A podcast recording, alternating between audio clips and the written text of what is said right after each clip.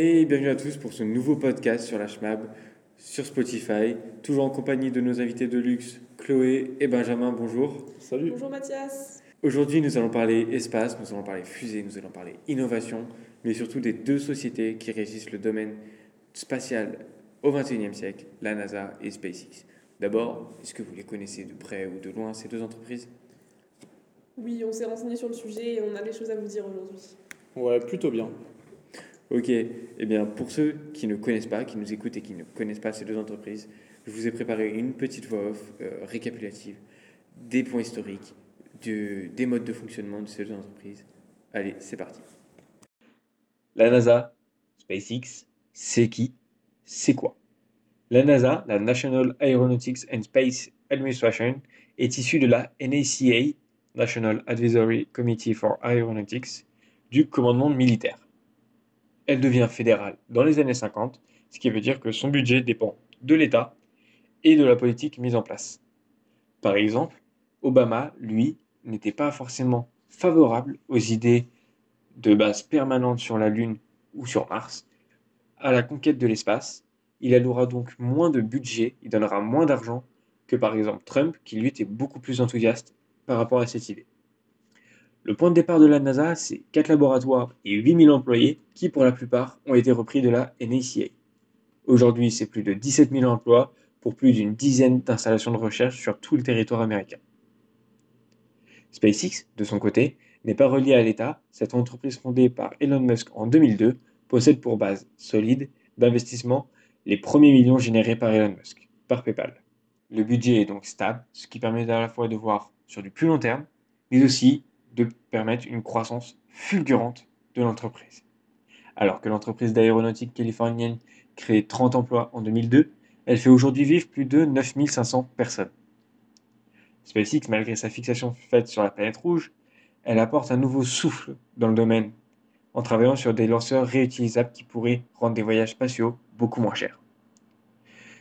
Les premiers voyages vers Mars envisagés étaient pour 2022 ils ont été finalement repoussés à l'horizon 2026, une date qui reste encore très optimiste pour les chercheurs du domaine.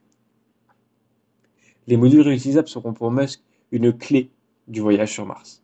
La fusée Falcon 9 et la fusée Falcon Heavy sont deux fusées qui ont réussi l'exploit de réatterrir seules sur la planète bleue, à l'image du cargo SpaceX Dragon, qui a déjà été utilisé plusieurs fois pour des livraisons de charges utiles lourdes entre la Terre et l'ISS. C'est aussi le seul à avoir réussi à ramener des charges lourdes de l'ISS vers la Terre. C'est une première dans ce domaine.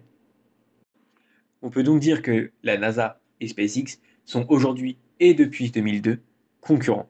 Mais ils sont concurrents seulement sur le plan technique. Ils, ne fonctionnent absolument pas de la même façon du point de vue économique, ce qui les rend impossibles à départager. Mais concurrent ne veut pas forcément dire ennemi. La NASA a investi chez SpaceX dès la quatrième année de naissance de SpaceX, c'est-à-dire en 2006, et des partenariats à plus de milliards de dollars ont été trouvés entre les deux sociétés. La NASA a par exemple participé au financement de la Falcon 9 et du SpaceX Dragon, qui a servi pour de nombreux vols avec la NASA. Donc voilà, maintenant nous sommes tous au clair sur les activités de ces deux sociétés, quelques points historiques à propos de celles-ci, et je voulais avoir votre avis à propos de la croissance fulgurante, je dirais même presque anormale, de SpaceX. Et si vous pensiez qu'un jour, elle deviendra la seule société à dominer le, trafic spatial mondial. Alors moi, personnellement, je pense que c'est possible venant d'Elon Musk, car on sait par exemple que Tesla est une entreprise très récente euh, dans le milieu euh, aérospatial. On avait euh, notamment Blue Origin créé par Jeff Bezos, mais qui est un peu moins connu. Mais par exemple, là, depuis peu, la NASA fait vraiment appel à SpaceX sur certaines euh, technologies que SpaceX a et que la NASA n'ont pas, et euh, qui pourraient être vraiment des, points intéressants, intéressants pour la NASA. On voit que peu à peu, la NASA perd en, popularité. La SpaceX, étant donné que qu'Elon Musk est quelqu'un de très apprécié sur les réseaux sociaux, il peut avoir, il peut avoir une carte à jouer. Tesla, par exemple, euh, il a réussi à dominer les, voitures électriques euh, avec sa marque euh, en, peu de temps. Il a été notamment aussi le précurseur. Et honnêtement, je pense que ça poserait pas, de problème pour lui d'obtenir le, le, monopole sur, sur l'aérospatial, notamment avec ses, missions un peu folles, celle de Mars par exemple. Mais voilà, la, la NASA, c'est un peu le, le, vieux jeu. C'est un peu le vieux de l'aérospatial. Ok. Euh, du coup, j'aimerais bien avoir son avis, Chloé, à propos de ça.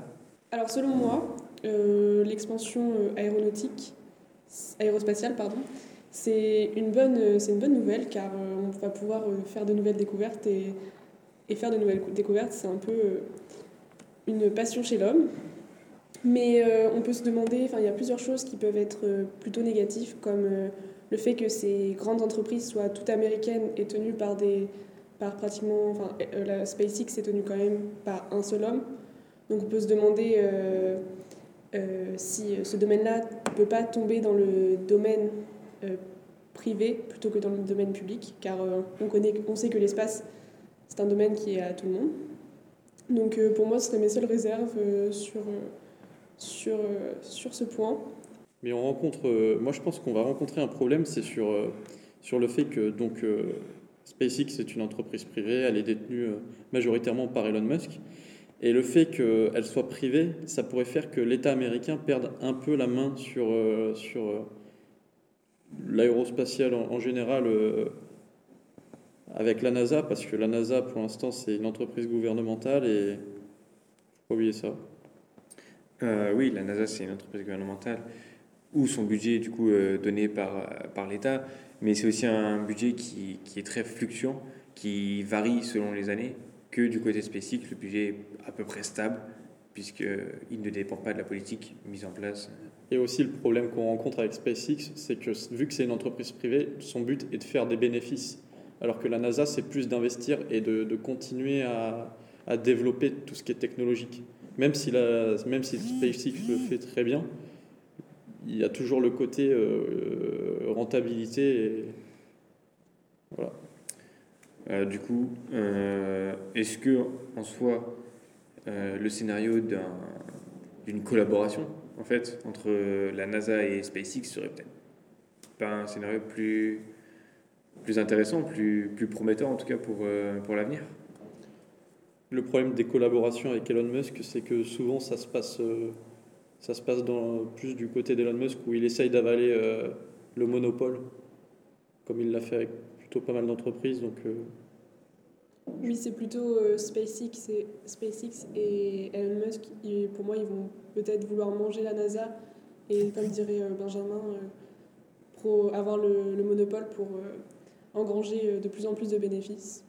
Sachant que, par exemple, Blue Origin, l'entreprise de, Jeff Bezos, a essayé d'avoir le partenariat avec la, avec la NASA et ils ne l'ont pas eu. Et ça les a mis hors terrain pour, pour pour tout en fin de compte. Et euh, en fait, Blue Origin, qui devait faire des missions dans l'espace, se retrouve plus qu'à faire des voyages dans l'espace pour des, des, célébrités.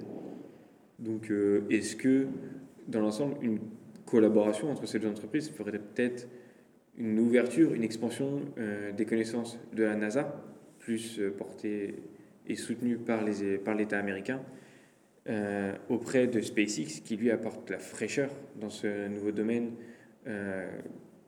un peu dirigé, je dirais, par euh, les anciens, la NASA. Euh, est-ce que ça pourrait pas faire un combo qui permettrait de pouvoir avancer plus vite et d'une meilleure façon dans le domaine euh, spatial? Alors si, parce que Elon Musk, c'est quelqu'un qui apprécie la, la vitesse et, et quelqu'un qui, qui, développe sans cesse des nouvelles technologies, des nouvelles choses. Donc c'est quelqu'un qui a besoin de, de, faire tout rapidement. Par exemple, le voyage sur Mars qu'il qui, qui a déjà programmé, qui veut absolument le faire euh, dans le plus court délai. Donc ça va forcément apporter de nouvelles choses, euh, de nouveaux types de choses. Et voilà, du coup, le voyage sur Mars qui était à l'origine programmé pour 2022, mais qui du coup, ne, avec les circonstances qu'on connaît, notamment le Covid, a été repoussé jusqu'à l'horizon 2026. Une date qui reste encore très optimiste pour les chercheurs du monde aéronautique.